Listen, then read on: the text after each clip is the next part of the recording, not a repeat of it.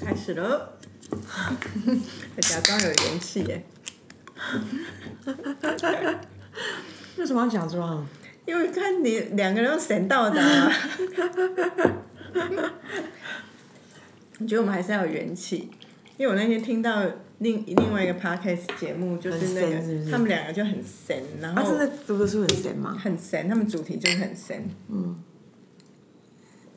说真的，听得我都心情不好了。会哦。对啊，所以引以为戒。 Really？ 真的，好啦啊，大家好，这里是 A Z Chat Chat， ，A Z 说说姐，我是 Amy，我是 Zoe，怎么样？四天连假哎、要修哦。哎、嗯我刚刚在思考一件事，连假不是放假，不是要让人更更充电？为什么每次放完连假来上班，每个人疲累累 呀？为什么？如果这样就不要放假啦！你们这些社畜、 社畜们都不给我好好的回来上班，会不会？我不哎、你你问这个问题很好哎、会不会就是谢谢？会不会是因为大家就是周末很，因为人类就是本来就适应力很强，周末他就瞬间养成了那种就是周末的作息，比如说晚睡晚起，然后想吃就吃，然后你瞬间想吃就吃，只有你吧。因为我昨天真的吃那个大三元，真的吃太爽了，那很好吃，让我吃好多。我觉得我至少吃到五六卷那个鸭卷呢、五六卷，我觉得有，你说鸭卷那个鸭烤卷鸭，你知道我吃几卷吗？嗯，两卷。一卷，哎、我我不是拿别人的，我是我知道后来就是大家都可以吃啊，我只是就选择不吃了啊、因为我们一起去吃饭啊，给大家一个情境。嗯，我们跟一群朋友一起去吃饭，就想说一起可以一群人才可以吃中式的大餐，嗯，所以就相约一起去吃烤鸭大餐。嗯，然后烤鸭不都帮你片好嘛，所以第一卷都帮你包好，所以每个人都拿到自己被包好的第一卷之后就是。自由心证，想吃就吃，不想吃就不要当吃然啊！所以你就是那个想吃就吃的人啊。对啊那我就是不想吃就不吃的人啊。啊，为什么不想？你们有没有喜欢鸭肉、啊？哎、不是，到那时候前面已经吃八道了吧，很饱哎、对啊，但我昨天不知道为什么哎、我昨天吃完居然还没有到很饱的感觉，我很饱，我是没有那种很不舒服的感觉，应该这么说，因为我这做另外一个前情提要，哦，我那天吃到一个餐超超失望到不行的，就是我大前天，反正我这三天两夜一直在外面漂泊嘛，嗯，找地方睡啊，然后找看到想吃就吃这样，然后其中一道就是我到那个龙门，嗯，龙门是贡寮那边嘛，我到龙门共寮，然后我要离开龙门的时候就查说，哎，附近有哪些好吃的。于是他他有一个叫做什么什么毛毛澳毛澳驿站，反正就是毛澳是澳澳澳门的澳毛澳 whatever 海鲜驿站，然后里面就是那种照片，然后评分又很高，就觉得就是，然后到现场去果然是大排长龙，而且那是凄风苦雨哦，人还超多。他卖什么呢？他就卖一些海味啊，炒海菜啊，然后那个。海鲜粥、海鲜米粉啊、小卷米粉，就是那种就是你觉得你去那边一定必吃的东西。那、你记不记得有一次我们不知道去基隆还哪里，我们有去吃一家海鲜粥，爬茶茶壶山，呃那海鲜粥是不是很好吃？对是八十块打死。对，所以我觉得 most likely 就是个八十块、一百二的东西。OK，那个粥还好，就是一百三，还米粉一百三、一百五，都是钱都是小事。那我就点了米粉，点了粥，然后点了一个炒海菜，然后还有一个龙虾龙虾，嗯，大餐呢、龙大餐。我跟你讲，我花了两千多块。两千多块是我觉得是小哦，因为它那个龙虾算两的嘛，一两一百一，重点是很难吃，它龙虾怎么料理？它就是那种很像那种宴席菜，你就是会下面会有那个龟鸭条，然后加一些旧料，有没有？然后它上面还铺一堆大蒜，所以你呃，送它就那种很大蒜、很鲜味的，没有，是还超苦的。怎么会苦？它料理能力很差，那你有反应吗？我我在 Google review 上面就直接给他两颗星，很难吃。一吃完之后你，你知道吗？我光因为我昨天在整理照片嘛，而且它那个粥啊，粥跟那个海鲜米粉，它上面都用那个虾油直接那种丢一吃进去，所以你本身的鲜味并不是海鲜本身熬出来的鲜味，因为海鲜鲜味很容易啊，你海鲜只要不要是炒坏掉的，是新鲜的，你丢下去它就会有一些鲜味会跑出来，没有，它就是靠那个虾油，所以你可以想象那个汤白多没味道。然后你就吃就啊那怎么还很那腻、么为什么还可以大排长龙？所以就是大家误会了、啊，我就是很生气。而且你知道我昨天整理照片对不对？因为我就是拍照当下拍照，我要拿来上传 Google Review 的。然后我昨天整理照片的时候，我看到那个照片的本人，我还是很想吐，就很恶。所以我昨天穿大三有，我觉得很高兴，一很好吃，二物有所值。然后那个吃完之后，你虽然很胀，然后你会觉得有点罪恶，是肥胖的罪恶，可是你不会觉得，你不会觉得你但是还有你白走一遭。有愉悦的部分。可是昨天，可是吃那个海鲜真的很生气，而且我那天吃完之后，我跟我男朋友马上想要找甜点，想要盖过那个那个中午吃饭的味道，好恶哦、是哦，哇嗯很生气踢到耶嗯铁板呢、我觉得那个铁板那个脚趾整个整个大淤青，很痛。 哦，这个廉假我有回娘家，你是扫墓吗？也算扫墓啊，回去有拜拜啊，然后整个也是有一件事情终于尘埃落定。我不是曾经在节目中抱怨我妈妈那个囤物癖，我爸妈的囤物癖嘛，哦哦哦回去哎、有改善喽，已经没有堆满了酒瓶了。你用风水之说有让他们那个吗？对对对，然后就跟着我妈说要过年啦、那时候会过年不要这样，那个东西酒瓶什么，一来不好看，二来风水不好，然后回去哎，椅子下是空的，哇很舒爽很欸舒爽。然后我之前就一那直你有偷偷问你妈妈为什么吗？没有，我这种就是知道了就不要再再那个了。然后可是我更进阶做一件事，因为其实之前我就一直想把我们家客厅的沙发换掉。嗯，一来已经有破了。嗯。可是你知道破沙发其实很好做，对啊，很软，很软， 然后没有人舍得丢它，因为觉得很舒服。通常上面都会铺新的布，然后让它装美沙，因为很软很舒服。然后我儿子是那个一回去就躺在上面，他一直说不要，这个很好做，不要换掉它。真的哦我说关你屁事啊，那很丑，已经破掉了。嗯然后再来就是，我不是说我他们又不办公，放一个大桌子在那里。 Q Q 狼哎，对，然后后来我就。我就是在这我回去之前，我就上预定网了查沙发查了，没有我没有那么莽撞，我查了很多尺寸、很多样子，然后嗯传给我弟，跟他说，哎、这些尺寸，然后怎么样怎么样，嗯然后我弟就很很聪明的，他就把我们家的客厅的位置都量好尺寸，可是就发现你买现成一定都会没有办法 fit 嘛，嗯他就想说算了，然后中间又一度我妈又传讯息来跟我说，叫我不要买沙发，不要乱花钱，那我就没装没事，然后就也没去处理，那我心里想，妈不知道为什么要这样跟我讲，那我也忙没再问，可是我心里想，他一定又不知道怎么了，又不想买，我就不理他，结果我一回去的时候，我弟就跟我说，其实我妈那种人哦。私底下已经就跟别人说哦，我女儿说要买新沙发， 立刻我就说，哎、那我们今天中午出去吃饭，刚好我妈有事不能跟我们出去吃饭，我们就自己出去外面吃很饭。久。我说我们出出去吃完饭，我们就去看沙发。那你带着你量的那个尺寸，然后我们哇我们就去，然后就就找到就是那个有一家沙发，嗯它是可全国连锁，然后它是可以依尺寸去重新定做。嗯然后因为这样顺势，就是那个吃完饭的中午，立刻就去买那个沙发，刷卡就有刷一现成的吗？没有，他要做也要做四两四个礼拜才会把它做好。可是至少东西要先清掉的。对，然后回去我就立刻，我本来想说啊，回来观察一下我妈的心情，因为她之前叫我不要买，可是虽然还要跟别人讲，可是她心情起起伏伏，你怎么知道她怎样？就我儿子一回来就跟阿妈说，我买沙发了， 然后我妈当然，然后就是，然后我爸还问我说。你们去买沙发，我爸那天不在，我爸问我们说：“你们去买沙发怎么没找你妈去？”嗯，我说不可能啊，找他去他就会说这个太贵，那个怎么样啊，所以就一切都在他不知道的时候让他发生就好了。啊，你妈会去跟触鼻 K 表共那种吗？没有跟出名的，只有跟我阿姨讲啊。嗯，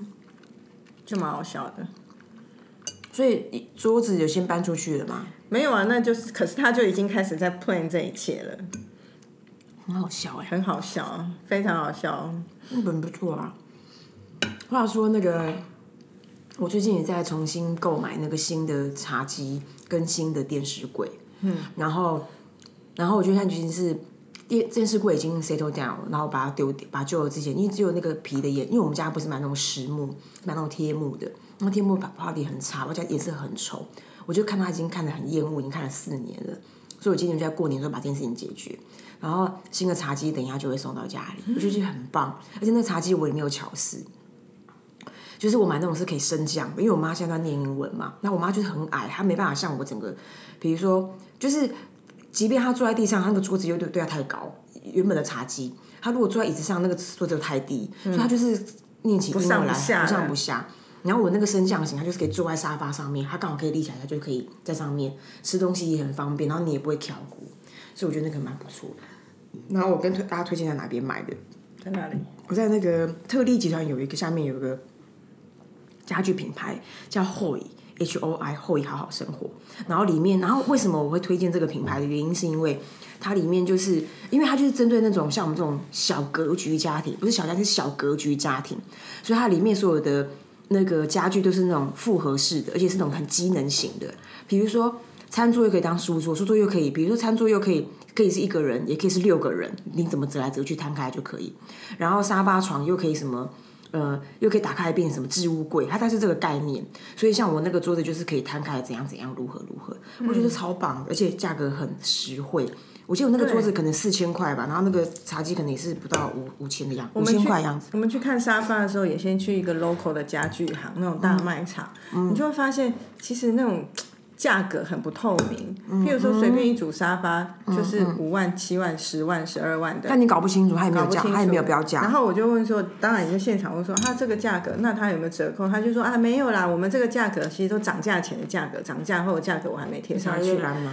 对，所以你都不知道嘛，嗯所以我就会觉得有一点不不确定感。那我想，我本来第一 round 在搜寻的时候，我就是会在 IKEA 也会在特利 Hola 上面去看，我就觉得那个价格就是很实在。嗯对啊可是我们家那边附近，如果就刚好我们尺寸不合，以及那个没有现场看，还是有一点，因为我们家的人都体型很嗯大，我就很怕那种东西来，如果不符合的话会。坐起来，嗯，就不舒服，嗯，所以后来我们去一个座右铭，你知道有一个沙发连锁店是全国，它就是真的不二价，嗯，我觉得这种反而有时候不二价，你还有一点安心感，至少它不会骗人，我们讨厌买折扣品就是这样。因为那种标标榜说哦，你还好了好了，意思给你打个折那种，那你你怎么知道你打我八折，你是不是打别人七折？ 是不是？你管他打别人几折？那我就会觉得我有可能吃到亏啊，因为我又不擅长去跟人家划给的人，懂所以那种就是不二价的人，确定不二价，就反而觉得算了算了，那这样蛮好的。我觉得我现在吃这个便当很像周末的时候还俗，然后周间又哭出家。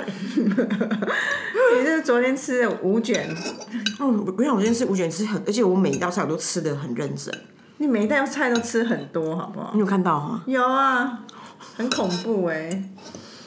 然后后来我们我回娘家后，我们就去露营啦。嗯，哦是哦，对啊，就很久以前，因为我们啊去哪录？我们去基隆一个露营区，那算是豪华的露营区，哦，感恩频道。算隔音屏，不用自己带东西。然后烤肉什么料什么，他都准备好，嗯就是啊很很舒适是啊。跟 KK 朋友哦。对啊，就是我们好朋友们啦，啊因为去两年前我们不是有一个很拉遢的儿童节露营嘛，嗯，然后导致我儿就一直觉得我们跟我们露营出去很无聊，所以我们是一个平凡，就是弄一个很豪华的露营 glamping，那你们这一趟这样子，你们是哪个露营场啊？拉拉波村哦，我经过它啊，真的哦，对，它很贵耶，它是新的，你知道吗？我它其实本来是一个我有查它啊一个童军露营它区，是嗯、暖冬什么鬼？对峡它就谷，然后旁边就是暖冬拉峡拉波村啊，它就是在那个淡我蓝在你古道隔壁睡耶！淡蓝古道的那一段，天哪，我在你隔壁睡觉哎，好好笑哦！欸早知道开进来嘛。不行啊，那个那个也是一位难求哎。对啊，所以我们大概半年前订的、欸，而且它其实开没多久，所以你可能是刚开幕的时候订的。不知道我朋友订的，所以他帮我们安排好好的，蛮舒服的，很不错。话说我们讲到哦，所以因为你们家平常都没有在扫墓，只有有啊，只有哦，所以平常也会扫墓。你要吃平常什么啊，不要平马可常波罗的欸，谁平常会扫墓啊？因为都有是些像我我有些人会，啊他就会比如说三不五时看看自己祖先那种。好像没有哎、真的就是清明节才去哎、哦，我上次有个问题一直没有办法得到答案欸什么问题？就是关于坟墓的问题，因为突然这么哈扣，对我很小就觉得我现在对一件事很纳闷，然后这个纳闷应该至少伴随我二十年了。好，请说。好，我就是很纳闷，不管是灵骨塔还是坟墓，那因为你的人只会，你的死人就越来越多嘛，这个世界上没错吧？嗯，那前面的哎，对不起，前面前面的什么样的状态下，那些人会被淘汰？有啊，好像都有签一个合约来的，如果你没有超过几年没有缴管理费，或超过多，就等于没有人认这个东西，他会集中处理啊。你讲的是墓地还是灵骨塔？灵骨塔会这样子，墓地也是啊，因为其实墓地像我我们家有有的在墓地，有在灵骨塔，在墓地的那一些啊，它其实还是会有人来收管理费啊，而且他们很神奇，就是你去扫墓的时候，它就会出现。 他已经大概知道哦，这一户大概都什么时候会来，所以他就会在你真的你去扫墓的时候，他就出现，你都没有打电话给他哦，他自动就出现。后来就发现，像我们家那个在观那音哎你山的清明节啊，对啊，他就是清明节，这样你一定会去扫墓。他他他他们家有一个房子就在观音山下，所以他就会、或者他们家的长工就会来收钱，所以他每年就会准时出现来收钱啊。你刚刚讲这件事情是像我的外公外婆，他们在福音山，就是哎，这是山呢、反正远的要命，王国啊，还三只。 总之，他们也多年没有人去造访啊，那他的他他就一直这样在那边啊。所以我觉得这件事情我还是很纳闷，而且还是很蛮多野木的。可是野木所以久了，如果那个地方重新被整理，或者那个地的所有权人想要整理，他是有权，只要去公告，没有人来认，所以都会有个公告，没有人来认，他就可以把它处理掉。啊，公告公安啊，一定是在什么市政市市公所那一种啊？谁会去不没事去施工所？所以啊看那就是看主家在不在？那没办法、啊，你你们自己都不关心自己的祖先，然后人家公告你们也没有那个，他就是找不到你才会在那边公告啊，那就是只能随缘啦。你喜欢吃干公饼吗？喜欢，可是现在不想吃那么多淀粉啊，昨天吃那么饱，我才是应该绝绝食一天的人吧？ 你这么吃成这样，我真的很怕哎、你怎么没 Q 我一下？你这样邀约我就已经说我不要吃了、啊，而且我觉得我昨天因为吃那东西就是中式餐点很重咸，我今天整个人很浮肿。会啊，会啊，我就觉得整个人都很肿，就会觉得不舒服。还是我前两天吃的更难吃的那个什么什么毛澳海鲜驿站的，所以后来就接受度就高很多。可能吧，真的，因为没有吃到一个好吃的会很很很堵然呢。那我今天早上为什么我现在讲话还是忙忙渺渺？我刚刚谈一个很重要的事情也是，就是忙忙渺渺的，因为我整个周末，因为我整个，因为我到今天早上眼睛睁开来，我都还想说下一次我要去哪边睡，以及我车上面的床要怎么样升级。好高兴整个心思都在玩乐上。啊对，然后就对说不对天哪，太棒了吧！难难怪很多人说哦，他只希望退休可以好好玩就好，谁不是啊？ 太愉快了吧！谁不想啊？那你先有存够钱，该好好玩吧。有些人没有那个没有那个心啊，我很有那个心。 好，你现在聊什么？聊一个之前跟朋友谈聊到的话题，就是说你会借钱给你的朋友吗？这题有前奏吗？前奏，嗯，就是什么情境下你会借钱给朋友，什么情境下你不会，或者有像我有遇到有些人，他就说他打死不借钱给朋友，那我我就在谈话过程我就说分享几个观点，就是我妈以前跟我讲的，她说借。不要轻易借钱给朋友，因为会破坏朋友的感情。可是借钱，它的原则是不要觉得他会还。不是救急不救穷。如果这个人真的急紧急的需求是真的，你真的不不借钱他会岔塞那种，你你可以借。可是如果他是就是穷，就是没钱，自己不认真赚，或是怎不么样，管怎样，不管怎样，只是因为穷而来借钱，他他是不鼓励的。哎、你知道你妈这个这个 mindset 其实就跟我被灌输以及我的中心思想是一样的。我会借人家钱，然后我但我而且我只救急，因为救穷他就是个没完没了的对啊一段流水账。然后第二个就，然后第二个就是说，嗯、很多人都说不要随便把你的不要随便借朋友钱的原因，是因为你会让你的友情里面增加了金钱，它其实就会变得比较复杂，更不纯粹。我相信，可是因为它里面又会有救急的关，就是所以所以说，变成是你在你在你在做这件事情的同时，你的心态就要调整成你你真的只是这件事情跟借钱无关，它就是一个有人需要帮忙，只是他现在需要帮忙的地方是钱财。然后第二个是那个，还有一个那个想法就是说，如果你借别人钱的话，你不要设想别人会还你。所以也就是你要出手之前，你就要先想好这钱是回不来的，你就轻松很多。是啊，可是我觉得为什么我还是如果可以，我会选择不要借钱，因为会破坏朋友感情，这是我亲身经历的。哦以前在我刚出社会的时候，其实我真的很没有钱，我那时候薪水那么少啊，我又那么会花钱，我哪来的就钱？说饿了，结果我朋友就是他的家里一直有一些状况，然后不管妈妈或爸爸，好像一直就是会在财务上有问题。那他是一个很努力的人，所以你你知道他不是一个不努力赚钱，可他总是遭遇很多困难，所以他就会常常跟周边的朋友借钱，然后他会借到我这边来，表示他真的已经穷途末路了。对，然后我也只能挤出一点点钱借他。可是你现在问我借他多少钱，我已经想不起来，因为就是少到我也没没得记，因为就而且非常多年前。可是为什这么种两千三千一直来不？可能？可能是没有啦，他们有两千三千这样借，可能一次借个两三万这样子。可是两三万我们现在看也没有多少，嗯，可是那那时时候候感冒是你两个月月薪哎、我两个月月薪才两三万，也太卑鄙 了，太这公司太卑鄙了。没有啊，看什么时候。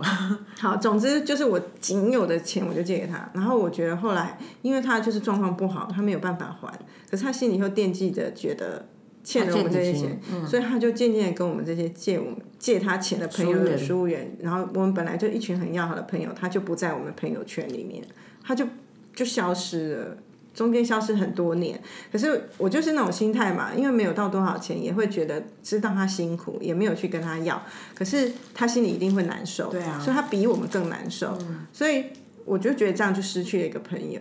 然后我我我觉得我们也我不我也不敢去主动去找他，因为万一他觉得我是要去跟他要那个钱，其实不是，只是会觉得偶尔想起这个朋友，会觉得有点可惜。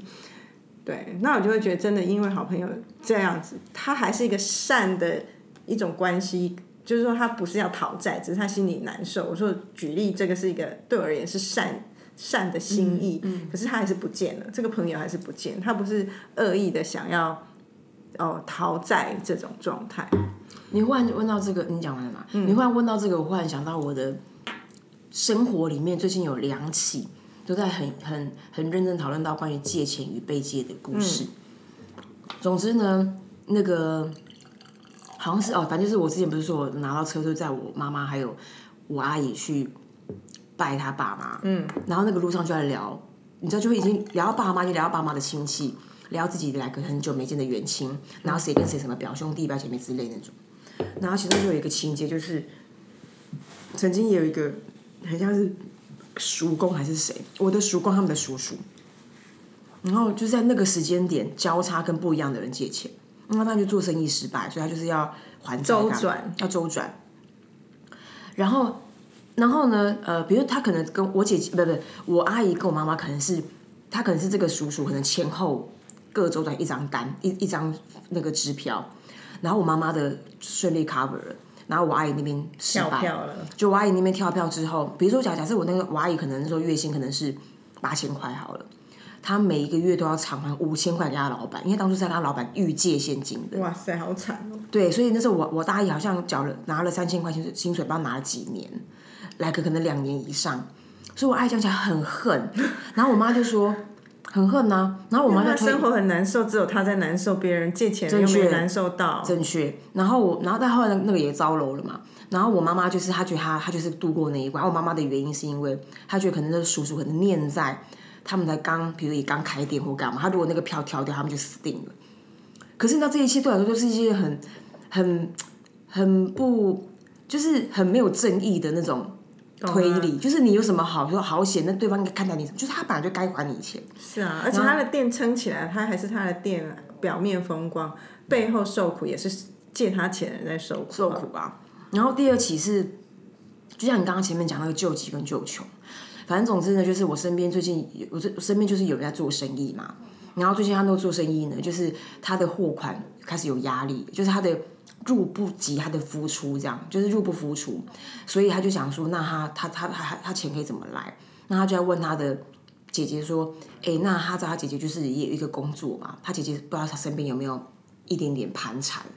然后他姐就跟他讲说，诶，没有诶，欸然后他问他说真的吗？他说对，他说因为他的钱已经借他男朋友的老板了，然后男男朋友朋友的老板，男朋友老板，那个也听起来就那我就我就问他说，那也太远房了吧？他就说没有，因为他可能跟他老板也是认识，所以就就是朋友。我说那后来那现在那现在怎么怎么如何？他说没有，看起来应该没办法还。我说为什么？他说老板的生意倒了，就是那个穷跟急的问题。我觉得那里真哎是一切化为泡沫，很痛苦。对啊，所以他这样跟我讲，我能怎么办？就是先听啊，难不成我要解定存啊？ 很硬啊！所以你刚刚讲这件事情，我就是说，好像真的是像以前啊，也有办公室也曾经有发生过，有人就是办公室里面需要借钱啊，对那怎么办？他就是会跟周围比较有钱的老板借钱啊。哦，那很很稳啊。不是啊，可是问题他是有成功吗？一定有啊，有成功啊。可是后来也是因为他离职了嘛，然后一直好像不知道哪里过不好，就会来借钱。续借这样，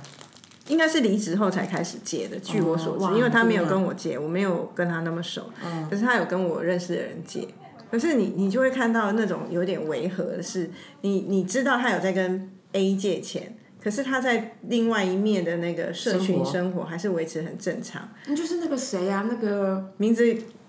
不能讲不出是来不啊，是不是，我没有想是谁，我说那就跟那个谁很像啊，孙玉云他爸孙道存，哦，就是宣告破产，可是外面就过得很爽啊。可是他们宣告破产是对银行手段啊破产、破产，可是他自己还是很多钱啊。他们只是不能再跟银行借钱，或不能怎么样，那种其实别人看起来会蛮不舒服，哎、我觉得借钱然后自己去爽，我完全无法接受、哎，真的啊，蛮蛮讨人厌的。那很过分吧？没错，可是话说，你之前在在我三十岁有借我钱啊，对我借过你钱， 那一次也蛮好笑的，但是你借我钱不是真的那是借我算借，钱，那是算救急吧？那救急。我要先讲他原型，因为那时候去欧洲还是需要，欧洲需要办申根三签证申根签证，然后申根签证你要有一些条件才能够获得，包含你的户头需要有十万。嗯，所以我我就他他只是跟你借十万，我记得。对啊，存在你户头，然后假装你有十我万，有十万，然后等到我获得那个签证，我就还给你了。可那也是一个借钱啊，蛮好笑的。但是我救急 啦。想当年你连十万都没有呢，真的啊，现在有房有车了呢。大家应该给他给他动起来吧，好好努力啊，应该有真有的，些东西这啊讲到这一 part 就觉得励志了吧？ 你每次放，你每次回想起你，因为这因为因为我怎么会跟你借十万？就我只需要那个十万，我才能够得到，我只需要，而且我真的需要。可是可是，但也代表一件事情，就是说，呃，我真的需要，代表我的户头当户头当初真的是连十万都没有哎、 可是你看哦，你也很猛，你户头连十万都没有，你却要去欧洲玩， 是不是突破盲场？还好吧，现在的人很多人都是这种像我这种，就是过走一步算两步的人，很敢呢。很敢啊。但我去欧洲没花什么钱啊。是啊，我知道你出去玩不是会花钱，可对是横竖也是真要也是要钱啊。哦，我真的只要回想那那一趟，跟有一次我去日本算错那个汇率那一趟，我真的过得太憋屈了，真的你说出去玩还是一个穷酸样，是不是？穷酸样啊。然后我第三次是那时候跟那个不是我们公司同事，然后一家人我们去慕尼黑跑完步之后去那个巴黎，嗯，还是巴黎吗？哎、不是不是。慕尼黑，德国，嗯，然后德国去柏了林柏林，然后柏林去完，我又去那个哪里，去了荷兰。总之，我那一趟的后面我又开始很穷 酸，真的，所以跟我去的那一家人其实蛮不能理解的，他觉得说你怎么会到这个坎站，你还在过那么穷酸？我我又再次把钱算错了。奇怪，你是数学哪里有问题、啊？我不知道，我就是生活就是在那个时候就我就断线，你就是不认识我，很惨哎、然后现在拷回来讲借钱这个东西啊，我妈也有一个故事，我觉得也是可以值得来讲的。 OK 就为什么她会觉得不要借人家钱？因为你会借人家钱的人，你是心地比较柔软的人。她就觉得说，像她以前小时候、年轻时候啦，就是家里的也是有借人家钱，欠那个货款什么，就让她去跟人家追讨。因为爷爷就会在家里说：“哎，你那那个账，爷爷嗯外公就是那个账，你去跟谁谁谁要回来这样子。”然后结果我妈就去到人家家里的时候，啊，人家拿不出货款的人，一定也是不是多好过的人，就就刚看就是眼睁睁看着那一家人没有瓦斯了，叫瓦斯，哇叫瓦靠斯来了，钱不够付瓦斯钱，所以你妈 帮啊，妈要倒贴，没有拿货款回家，还帮人家付瓦斯钱。 他觉得这一切都太难受了，所以他一直跟我说：“啊，不要借人家钱了。”啊我觉得蛮可爱，我最妈后蛮那可爱的。对，你妈这样很可爱，齁讲齁心啊，真的啊、可是你这是一个好的案例，可是有另外一个案例是我亲戚的案例，然后呢，就是就有点可怜，就是他，可是前面也是有贪念在先，因为有些乡下人会觉得借人家钱是可以放高利贷一点，就你的那个利息比放在银行还高，所以就是人家也是做生意会转账，然后就刚好有一个钟表行，然后就想说那好就哦，就是人家开一个钟表店也是不错啊，所以就借给他钱，结果谁知道他就倒了，钱就没有回来 那表呢？三只 Swatch， ，Swatch 没有拿拿表回来抵啊。但还有表啊，可是多年后验证，那表是假的 可是子孙发现的时候不敢跟他们长辈讲，因为怕他双重打击会很难受。多年后发现手表是假的，对代表那是名表，对不对？对，就是劳力士。可是就是，所以他想要算了算了，就被倒账，可是有有货来低小，结果谁知道都小了，不是低小，都小结果谁知道它是假的？天哪！所以你看吧，这是真的不要随随便便借人家钱，说到那个表是假的，我们不是也有一个同事，讲出来，讲出来。反正总之他就是有一阵子蛮灰蛮匪类的，很灰驴。然后里那时候就是买了蛮多好东西，里面其中还包含一支十几万的沛纳海。然后老婆，然后因为他就是他老婆，就是对这种东西一点都不懂，然后就跟他老婆说那表是假，那表三千。然后那当然这个在我们啊在我们出现这个对话里面之前，没有人知道那表是真的假的嘛，因为他老婆就沉浸在那个谎言里头。于是那时候我听到，我说三千，那我跟你买。然后他就摇头摇的跟什么一样， 我就说干就是不用就说这三样千了，五千、一万我都跟你买。使用生命去拒绝啊。然后在他拒绝到一个有点太离谱的时候，我就看他老婆，就跟他说：“哎、这个我就不应该不止三千。”然后他老婆就后来就正视这件事情，就准备要办案。 结论就是借借跟别人借钱跟说谎表示假都是不行不通的， 很惨哎、真的。那如果有人跟你借钱，你要怎么办？其实一，我觉得第一件事情是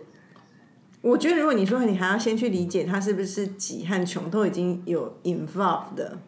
就有一种其实我就是会借啊，我就是会借的人，但是但是我会量力而借，因为我之前都时不时就是还是会有人这样，就是来他当然他讲救急嘛，他就真的需要就是那个周转，然后讲说那个我我的评估就是，呃我的评估就是我我的活用现金有多少。哦，是十万啊、六万这种的，我没办法，就是说忽然要什么倾家荡产，我觉得那件事情太不值，因为你因为你要你也要为你的行为负责啊，你不能够最后就是小博特丢，然后搞自己一身腥，然后只是怪说啊，为什么谁谁谁不还我钱？我觉得那件事情也那太也是白你痴自了。找的啊。那是 point 啊，所以对啊里面那个衡量就衡量这件事。Anyway，因为大家很少人去接触高利贷，所以我要跟大家讲，他们关于高利贷，或者是如果你有那种什么银行来跟你讨债，就是即便是银行合作的那种讨债关系、讨债公司，它其实某种程度他们的游戏规则是一样，就不管他是黑道还是不是黑道，那高利贷就一就大部分都是黑道嘛。我要跟大家为什么讲这件事情，原因是因为不是每个人都有这种生活体经验。总之呢，借高利贷当然除了那个高利之外呢，或者是或者是如果你今天借了别人钱，你想要哦，应该这样讲，如果你借了别人钱，你想要把钱讨回来，那你需要别人帮你讨，你需要讨钱的团队嘛？找讨债公司，讨债公司，讨债公司呢，不管是银行配合那种名门正派的，还是那种民间那种绝对非名门正派的，他们的算法就是他们的概念就是，老子有帮你讨回来，就是赚到。嗯所以呢，比例是喊他喊的，顺便有公定价，他可能市场会有一个，比如说六四分或是六给七谁三分，大家都是给讨债的那个人。哇塞！所以我只拿回来四成或三 That's the 成 point。所以他的意思就是说，所以他意思就是说，嗯因为一，因为你他如果如果你没有联联系到他，如果他帮他没有承接这个专案，你是零对不对你是零，所以他说什么是什么。八二也有哦，比如说你如果你借了一千万给别人，你最后拿回来两百万，你也要开开心心，然后把八百万给那个讨债公司，因为你可能 get nothing before 你去接触他们。好可所以怕哦、跟大家讲一下这件事。一那般人应该不会走到那里去，可是蛮多哎，never 做 say 生意， never 可是我的很多做生意的朋友的确会因为真的周转不灵去跟人家借高利贷，因为他一定还有一个原因嘛，很多人说你怎么你怎么借高利贷那么笨，不就一个银行啊干，啊他就们是银跟行没就搞头，对啊一，定都先去银行，最后才走不了，才对去他才一直高利往那个贷。啊然后那个当然高利贷它的数学法是非常恐怖的，因为它那个数学法，因为我永远搞不清楚那个。我们我们我们就是百姓嘛，我们永远搞不清楚到底他那个数学怎么算的，他就是什么什么什么利息怎样，然后本利一起算。所以换句话说，比如说，如果你今天欠中国信托的呃循环利息是二十 percent，二十 percent 其实是你你原本欠可是十万块的二十 percent，然后就是你下次还还了一万就九万块二十 percent，对不对？高利贷不是这样，那个高利贷不是这样算的，它好像是本加利在算，对，所以等于就是如果你还了一万，你还有九万，你九万你本来还有利息五千，就变九万五再去还，所以就是一直在 again，滚啊你就一直滚的滚到最后，就你可能本来只借五十万，你最后还三千万的原理就是这样，所以高利贷真的是没卡的，尽量不要啦。尽量不要啊。所以大家还是要好好的理财哈。对，但是延伸呢，我也想跟大家讲一个关于就是关怀社会不同生活形态的人，就是我之前就会很常看到那种，为什么我都很好奇，为什么计程车上面有很多宣传单，那种小像名片卡一样，嗯什么比如说贷现款金，啊，对，现金什么今日借明天还，然后什么车不用抵，然后或者是说那个面子盒也很多嘛。然后我就，然后我就问那个司机说：“哎，怎么会这么多这种宣传？”他说：“啊，你不知道，计程车司机很需要现金。”嗯，好，因为因为他们很需要现金，因为他们一他们他们在他们的在在这个世界里面，他们相对就是一个生活比较没有办法那么如意的人。那这个如意包含他的技能也很有限，那开车可能是他唯二的技能，那另外一个可能是什么我搞不清楚。总之呢，所以他其中一个就是去开车，那他开车就已经状况就已经不好了，可能也可能跟别人租车，所以他很多时候他都是靠这一笔去挡那边，那笔挡这一笔的。所以我为什么想跟大家讲这个故事的原因，是因为至此之后，当然因为我还是蛮讨厌碰现金的，可是如果我坐计程车的话，是那种一般那种的，我会尽量给他现金。因为他就不用再等车行再给他钱。对，或即即便他们已经是日结或者是周结，他的那个那个那个 turn over turn over turn 那个 turning rate 啊 turn over rate 不就是转换。anyway，就这件事情是很很差的，所以就大家可以帮助一下说 身边的建设司机。但是我觉得一样同做的同样一件事情，也有人做的很好。像我常搭的那个计程车司机啊，他就已经自己是微型企业经营， 很聪明啊他们就会把它当做一个事业。淡水那一票，对不对？对，然后他们他们他是淡水里面一个车行里面的小车队，他就真的成为自己的小队，然后他会要求他的队员。主头，还有就是他会去帮你吊车，对，然后他会要求他的队员车要干净，不能有烟味，他还会去 check 他的组员们的车况什么什么的，所以他就是一个很微型企业的经营，然后就把他的车队经营的很好啊，你就叫他的车，你就会觉得很很放心，所以他的生意也相对就会在嗯正均向的值之上。那我就觉得人家也是有努力啊。那我当然不是说我不关怀弱我势知，道，我知道或。者是我只是说那些会是弱势人，我觉得有时候就像有人比较没会那么有用力一句啊话说“可怜之人必有可恨之处”，嗯他就是一定有一些地方没有做好，才会变得可怜有可起能来。所以我觉得不是说我们不要有爱心，可是有爱心之余也不能就是太太妇人之仁或滥滥听情。懂听懂，我其实我们刚刚讲的那个也没有说什么要帮助计程车司机，只是跟大家讲不说，对啊，我觉得如果可因以为复它有这现，个它有这个循环，所以复才现改他就得现得，对他来讲其实他比较能够纾困啊。对，然后你刚刚讲到那个微型，因为你有跟我分享过这个故事嘛，然后其实有蛮多车队的人也很聪明，他其他其实概念是一样，比如说他本来是 Uber 靠行，或者是什么台湾大都会还是 whatever 靠行，那他靠行机，他就自己自己整理出一个小小的团队。然后他就可以成为一个中队长，在里面可以喊来喊去的，然后外加钱给大家赚，然后他也可以他他也可以小小的自立门户，可是他的本家还是建立在那个车车队车行，我觉得也很聪明。对啊，好，大概这样啊。还有发大财喽！嗯，怎么讲？好，拜拜。